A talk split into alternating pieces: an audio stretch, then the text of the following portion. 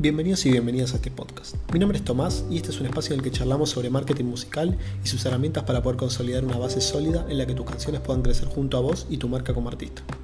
En este capítulo vamos a hablar de los lanzamientos y su comunicación, o por lo menos ciertas cuestiones a tener en cuenta a la hora de lanzar una canción, porque la verdad que es un tema súper extenso para reducir un par de factores únicamente. Bueno, sin demasiado preámbulo, entremos rápido en el tema. En primer lugar, no se puede comunicar dos cosas al mismo tiempo. Este es un concepto fundamental que cualquier persona que trabaja en publicidad o comunicación tiene grabado a fuego y es algo que muchos artistas no entienden y es que si estás intentando que la gente se entere que va a salir una nueva canción, es de vital importancia que dediquen por lo menos la semana previa al lanzamiento solo a hablar de esto, solo a hablar de ese tema. Esto a medida que se va acercando la fecha límite es cada vez más importante obviamente y ni hablar del día del estreno. Yo entiendo que hay veces que se cruzan un meme que puede ser eh, gracioso, divertido, que tienen ganas de compartirlo, o alguna información que les, gusta eh, hacer llegar a su público, o la canción de otro artista que también es amigo suyo y la, la quieren compartir. Entiendo todos esos factores. Pero es muy importante no confundir a la gente con mil mensajes a la vez para hacer llegar el que realmente nos importa de la manera más clara posible. Y después, una vez que pasa el día del lanzamiento y se empieza a relajar un poco más, aunque obviamente el proceso sigue, no es solo, no, es que la tarea termina cuando sale el tema, pero bueno, nos relajamos un poco más y ahí se puede empezar a compartir canciones de algunos amigos, que eso me parece que también es una cosa fundamental, hacer un ida y vuelta con artistas y que ellos te ayuden a compartir tu música, vos ayudarle a compartir la de ellos, en fin, pero volviendo al tema principal, tengamos en cuenta que ya de por sí somos una cuenta en un mar de 500 o 1000 cuentas que sigue cada persona promedio en las redes sociales, como para eso sumarle competencia dentro de nuestro propio canal. En segundo lugar, y que en cierto sentido se encuentra emparentado con la cuestión anterior, es que si no podemos transmitir que el lanzamiento es importante para nosotros, es imposible que la gente lo considere importante para ellos. Es decir, no podemos dedicar la misma cantidad de publicaciones, digamos, de historias, eh, a ir a tomar una cerveza con unos amigos o unas amigas un viernes a la noche, que a comunicar que está saliendo un tema nuestro que nos hace ilusión o que es nuestro mejor tema o un tema que simplemente queremos mostrar al mundo. Porque todo el mundo lo va a interpretar como que este lanzamiento te importa tanto como ir a tomar una cerveza es necesario que se note que estamos haciendo cosas fuera de lo común para lanzamientos fuera de lo común. Y, como contracara de esto, hay que tener en cuenta que si publicitas todos tus lanzamientos con las mismas ganas, muchas o pocas, también se va a perder la claridad a la hora de entender cuál lanzamiento es más importante que el anterior. Así que es importante tener en cuenta eso. No tirar todas las cartas sobre la mesa siempre, sino tener una dinámica e ir marcando la cancha para cuando realmente lo amerite un lanzamiento especial o para cuando es una canción que está buena, pero que no es la mejor canción hasta el momento. Una vez repasados estos dos puntos, pongámonos en el lugar de un artista que está por sacar una canción. Imaginemos que ya tenemos nuestra cuenta de Instagram funcionando con cualquier artista persona, TikTok en el mejor de los casos también, Twitter, en Spotify tenemos un par de canciones, YouTube lo mismo, tenemos nuestros seguidores, nuestros suscriptores, y se un lanzamiento que para nosotros es importante, con videoclip y toda la bola. El camino a publicar una canción de la mejor manera posible arranca un mes antes del lanzamiento. Tengamos en cuenta que las distribuidoras que suben los temas a Spotify necesitan entre 3 semanas y un mes al tema antes subido para poder intentar que cuando salga entre en alguna playlist. Este proceso se llama pitch. Eh, es el, digamos, el proceso de pitchear una canción, diciéndolo en castellano. Eh, y sin embargo, esto hay que tener en cuenta que no nos asegura nada, pero siempre obviamente si tenemos una canción de la cual confiamos, con un buen trabajo, con un buen sonido y que sentimos que puede quedar bien en alguna, alguna playlist editorial de Spotify, siempre mejor hacerlo que no hacerlo. Por ende, un mes antes el tema tiene que estar subido a Spotify. No tenemos que tener el video todavía, no es necesario, pero sí tener la canción. Y al mismo tiempo definir la fecha de lanzamiento. Lo ideal es, si queremos apuntar lo más alto posible, generar la mayor cantidad de noticias en torno a este lanzamiento. Vamos a poner un número 10, por ejemplo, mínimo, desde que arrancamos a difundirlo hasta que sale y una vez que sale, los, días y semanas posteriores. Vamos a compartir una pequeña hoja de ruta con más o menos algunos clásicos de, noticias que se generan ya desde de, por sí con cualquier lanzamiento con videoclip. Y después obviamente queda en la imaginación, la creatividad de cada uno, ir sumando más cuestiones para poder crear aún más valor para nuestros, nuestros oyentes y que se vayan sintiendo enganchados y que vaya creciendo esta expectativa a medida que van soltando más y más y más y más noticias. Bueno, la primera obviamente es anunciar que va a salir un tema, eh, anunciar la fecha de ese lanzamiento. Se puede sacar un primer eh, teaser, lo que se llama teaser, o como un tráiler del videoclip. normalmente se suele, se suele hacer en una primera instancia con un loop de la base, pero sin ninguna parte cantada, solo para empezar a generar interés. No mostramos nada de la melodía de la voz, pero sí empezamos a mostrar cómo es, el video, más o menos la estética, la, fotografía del video y un loop de la, del beat como para ir allanando el, camino, digamos. Una, práctica bastante común que se suele usar es archivar todos los posteos del feed y empezar a dejar solo los de este tema como una opción. No es necesario, pero a veces se suele hacer y también está bueno para que desde el momento que se lo anunciamos hasta el momento que salió después, todas las personas que entren a tu, a tu feed de Instagram, lo único que vean es que se viene este lanzamiento. Después otra noticia importante es si es que tiene anunciar los feeds, revelar un arte de tapa también puede ser, si tenemos una linda arte de tapa, eh, también es una buena noticia. Después podemos sacar un segundo teaser o trailer del videoclip con la primera parte del tema. Puede incluir la primera parte cantada o cortarse justo antes de que empiece a cantar. Cuanto menos mostremos, digamos, de la melodía, de la voz, más expectativa se genera como es como que te deja viste en la, puerta del tema y te da ganas de que empiece. Es una buena, una buena forma. Después podemos usar una cuenta regresiva también para ir creando awareness, por decirlo de alguna manera. Eh, Instagram tiene la opción de crear cuenta regresiva, que la gente active el recordatorio. Eso es súper importante, activar el recordatorio, y porque ahí les va a saltar una notificación en el momento en que salga el tema. Obviamente si las personas tienen activada la notificación de YouTube y tienen activada la campanita, también les sale. Y de hecho también vamos a hablar un ratito de programar los, lanzamientos en YouTube, que también te da la opción de activar el recordatorio.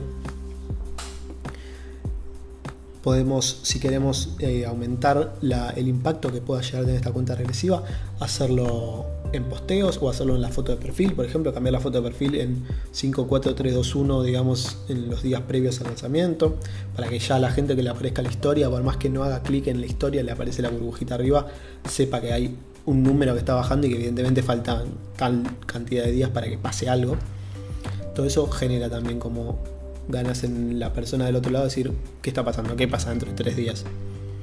Si el tema es importante y los fits eh, están, digamos, pendientes del lanzamiento, se puede hacer que ambos usen, o, todas las personas que estén involucradas usen las fotos de, perfil, digamos, del, lanzamiento, o sea, del, rodaje, o con la misma, la misma temática del videoclip.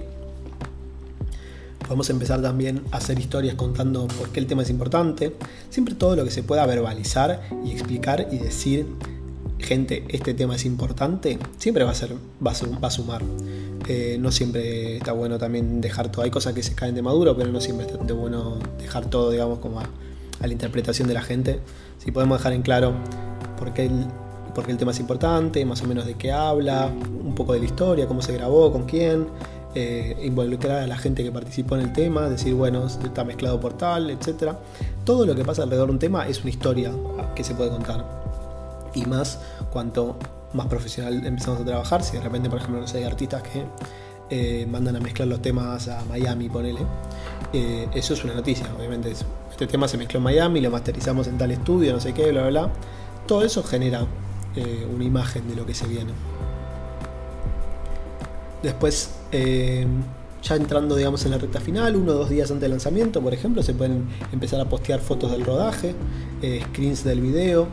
Ya hay que hacer un post, digamos, un, lindo, lindo post hablando del tema. Eh, los temas en Spotify después suelen salir a las 12 de la noche y el video normalmente se estrena ese mismo día, digamos, a las, a las 8 de la noche, por ejemplo, por decir un horario.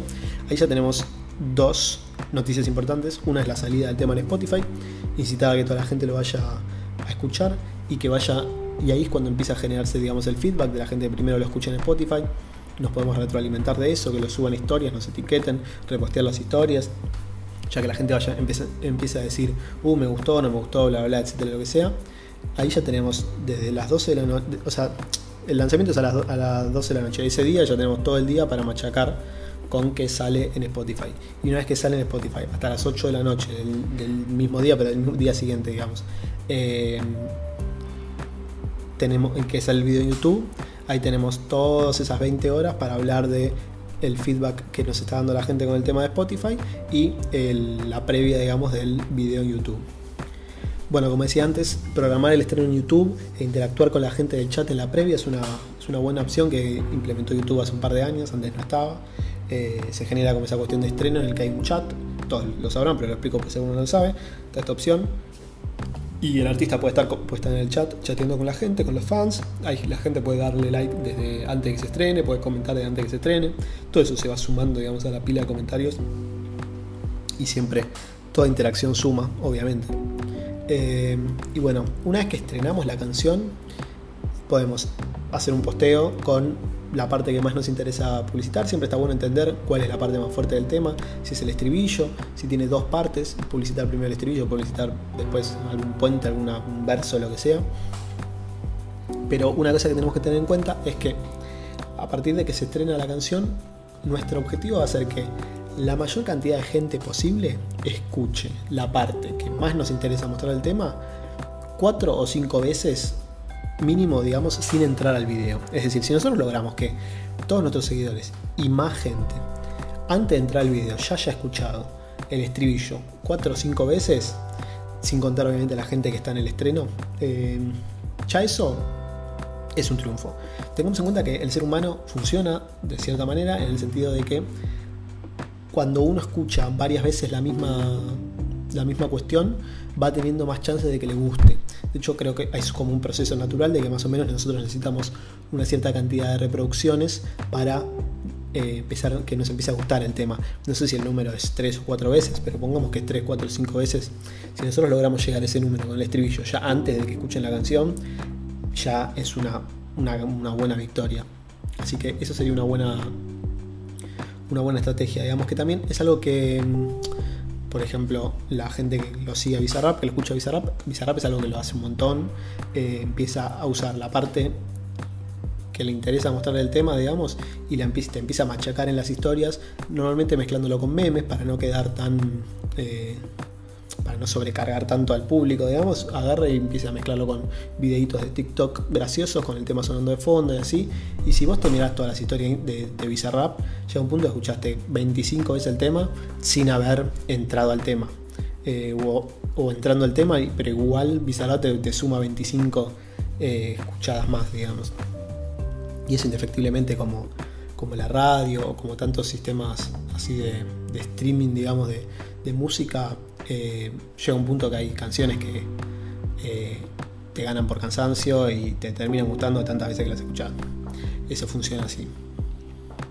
Bueno, entonces como dije recién, una vez que ya el tema está en la calle, comienza la, segunda etapa, digamos, de comunicación y ya nuestro objetivo ahora es lograr que la gente escuche la mayor cantidad de veces posible la canción de la forma más natural posible, digamos. No es una etapa para relajarse, eso es un gran error de muchos artistas que publican la canción y es como, no, bueno, listo, que sea lo que tenga que hacer. No.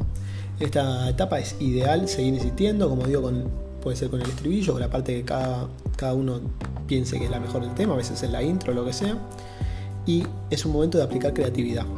Además de lo que dije recién de los memes y, y contenidos, digamos, que contengan la canción, podemos empezar a hacer que la gente comparte el tema, nos etiquete, hacer un, feedback con, la gente, un ida y vuelta, repostear en historias.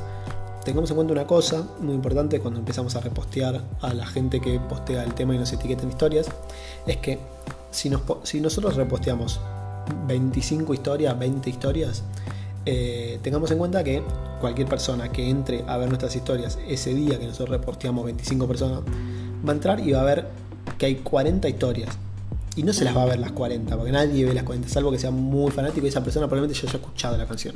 Nosotros lo que estamos acá intentando es llegar a la gente que no es tan propensa, digamos, a haber escuchado el tema o que nos, nos sigue pero todavía no lo escuchó, etc.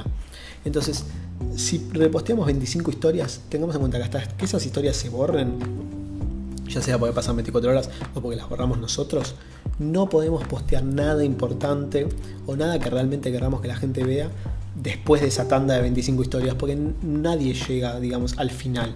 Todos empiezan a ver, bueno, este reposteó 25 historias, listo, paso. Voy a ver la otra cosa porque no me interesa ver 25 veces el mismo tema con gente aleatoria que lo fue posteando.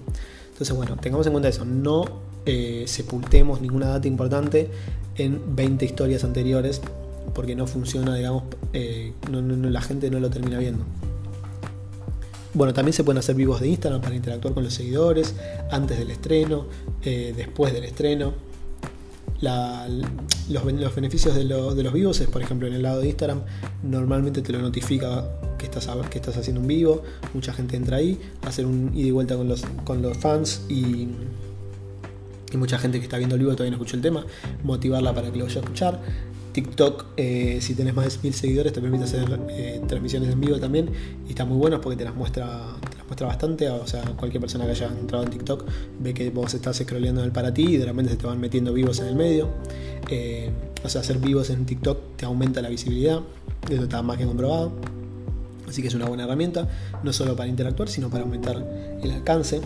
Y después, bueno, tenemos todos los tipos de contenido tradicionales, las entrevistas, entrevistas por gente especializada, una cosa a tener en cuenta que me parece importante aclarar, en el ámbito profesional, para todos estos tipos de noticias, lanzamientos, normalmente cuestiones más importantes, hay, cuanto, más, hay, cuanto más importante es el artista, más está fijo tiene, pero normalmente los álbumes, los shows en vivo, digamos, presentación de, de álbum y etcétera, trabajan con una persona que normalmente se la denomina como prensa, es una persona a la que se le paga por dos, tres meses de trabajo y que esta persona va a intentar generarte la mayor cantidad de entrevistas posible, generar eh, que la, noticia de lanzamiento, digamos, llegue a los diarios, llegue a las radios, eh, en fin, es un puesto a cubrir si tenés un, lanzamiento muy importante. Normalmente se hace más para, para discos que para, para singles, pero bueno, de vuelta. Eh, cada uno esto lo decide. Es un, es un, bastidor, digamos, en blanco y cada uno va pintando el cuadro como mejor le parezca hay un montón de, interacción con los medios que se puede conseguir, digamos, de manera orgánica, entre comillas, mm, sin pagarle a nadie. Eh, hacerte vos mismo las entrevistas, digamos, o sea, producir vos mismo la entrevista eh, y hablar del tema, subirlo a tu canal de YouTube, subirlo a Instagram. Después, tengamos en cuenta que cuanto más contenido original se pueda generar en torno a un lanzamiento, más vamos a poder extender la comunicación sin aburrir a la gente. Así que, como dije, desde acá en adelante todo es creatividad y usar la cabeza. Se pueden subir backstage de la filmación del videoclip. Se puede hacer, si es un disco, por ejemplo, o algo así que lo amerita, un mini documental de cómo se grabó. Eso también siempre es interesante. Se pueden hacer reversiones de la canción. pasado, esto se, usa mucho en la industria pop, digamos, y en los artistas que están realmente eh, enfocados en subir, eh, subir digamos, niveles en las tablas de Billboard, por ejemplo. Normalmente lo que se hace es que sale una canción, esa canción llega a cierto, cierto puesto en la tabla de Billboard y después como que se la va realimentando con o presentaciones en vivo en tal lado o no se van a tocar a Saturday Night Live y eso genera reproducciones entonces la, canción como que vuelve a agarrar envión o hacen una versión eh, acústica del tema, lo publican y eso vuelve a generar reproducciones y así es como van, manteniendo las canciones en esas listas, digamos, durante tantas, tantas semanas. Pero bueno, ese es un juego que ya es a otro nivel. Pero bueno, son prácticas que también está bueno entenderlas para que funcionan y cómo se alarga, digamos, entre comillas, la vida útil de esta canción mediante contenido. Después, a ver, eh, otra cosa que está buena comunicar eh, una vez realizado el lanzamiento es que al tema le está yendo bien. A ver, ¿a qué me refiero con esto? No importa si realmente le está yendo bien, porque la métrica de ir bien es relativa para cada artista. Quizás para Paulo Londra que le vaya bien un tema son 10 millones de views el primer día y quizás para vos son 5.000 reproducciones en el primer día. Es totalmente relativo. Pero si transmitimos que el tema está teniendo buena repercusión, alentamos a que más gente le salte esa chispita de decir, uy, a ver, estará bueno ahí está generando repercusión. Eso debe ser porque está bueno. En fin, es todo un poco un juego psicológico, digamos, como dije, para mantener, eh, para lograr, digamos, no mantener, para lograr que la mayor cantidad posible de gente que, digamos, tiene un nivel de interacción frío con nosotros, que quizás nos sigue, pero no nos escucha todos los temas o lo que sea, entre la canción y la termine escuchando. Nosotros tenemos que tener en cuenta que no todo el público está, digamos, en, el mismo estado de compromiso con, nuestra arte, con nuestras canciones, digamos.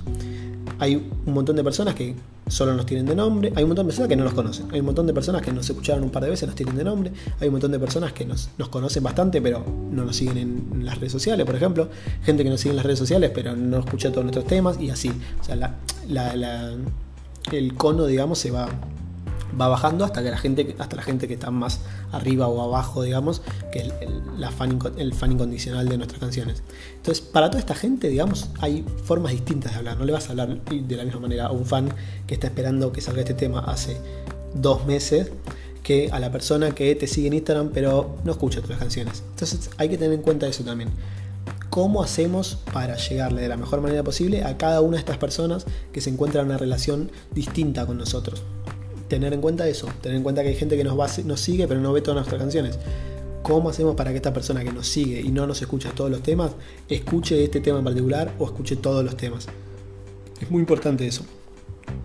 En, marketing, digamos, se llama funnel, normalmente, por ejemplo, en marketing digital y eso, esto está más aplicado, digamos, a la conversión con ads o con publicidad paga, pero bueno, cómo ir logrando que la gente vaya bajando por este conito, digamos, por este embudo, hasta convertirse en un fan eh, total de nuestras canciones o, nuestro, digamos, de, nosotros como artistas. Bueno, antes de terminar, que ya me fui demasiado eh, de tiempo, eh, me gustaría volver a recalcar algo que comenté al principio, y es la importancia de poder, mediante nuestras acciones, remarcar cuáles son los lanzamientos más importantes donde queremos la mayor atención posible. Entonces sabemos que no todos los temas son iguales, eh, nadie saca un tema mejor que el otro durante toda su carrera, ni Dualipa, ni The Weeknd, ni nadie. Todos tienen, digamos, los temas que son los mejores temas, los, temas intermedios, digamos. Cualquier artista mainstream no, no, tiene un, nivel parejo, entonces menos nosotros. Así que va a resultar de vital importancia poder guardarse ciertas armas para cuando realmente querramos tirar toda la carne al asador. Si usamos todas las herramientas siempre, después no vamos a poder diferenciar los temas cuando nos resulte necesario. Y nos vamos a sentir que no podemos hacerle entender a la gente que este realmente es el tema, nuestro mejor tema hasta el momento. Así que eso es importante. En fin, eh, para ir cerrando, vayan siguiéndole, una vez que publican los temas, vayan siguiéndole el rastro eh, a los temas, vayan viendo las estadísticas, cómo va, cómo va desarrollándose, e intenten que entre lanzamientos haya un tiempito, esto depende mucho de cada uno eh, y no hay una ciencia cierta, a mí personalmente me gusta que los temas no se pisen. Empezar a sacar el próximo tema cuando el tema anterior ya está decayendo un poco la intensidad, digamos. No hay, como dije, no hay ninguna regla. Eh, hay gente que saca un tema que la está rompiendo y a la semana te saca otro y ese tema se retroalimenta y la rompe el doble. En fin, acá cada uno tiene que hacer lo que siente. Pero creo que una regla, una regla tradicional, digamos, es intentar que el tema venga después de que el otro tema no está totalmente prendido. Sobre todo para poder darle eh, nuestra atención, la atención debida al tema mientras la necesita. Bueno, en fin, eh, perdón, me extendí un poco más de la cuenta, pero espero que les haya interesado, que les haya, les haya dado alguna idea sobre cómo cómo realizar digamos, las publicaciones de los temas. De vuelta, muchas gracias por escuchar. Cualquier consulta, pregunta, lo que sea, me pueden escribir a las redes. Están en la descripción del, capítulo, pero me pueden, si no se las digo por acá, es arroba nubetv, nv corta etv. Estamos en contacto por ahí. Y bueno, muchísimas gracias por escuchar. Nos vemos en el capítulo que viene. Hasta luego.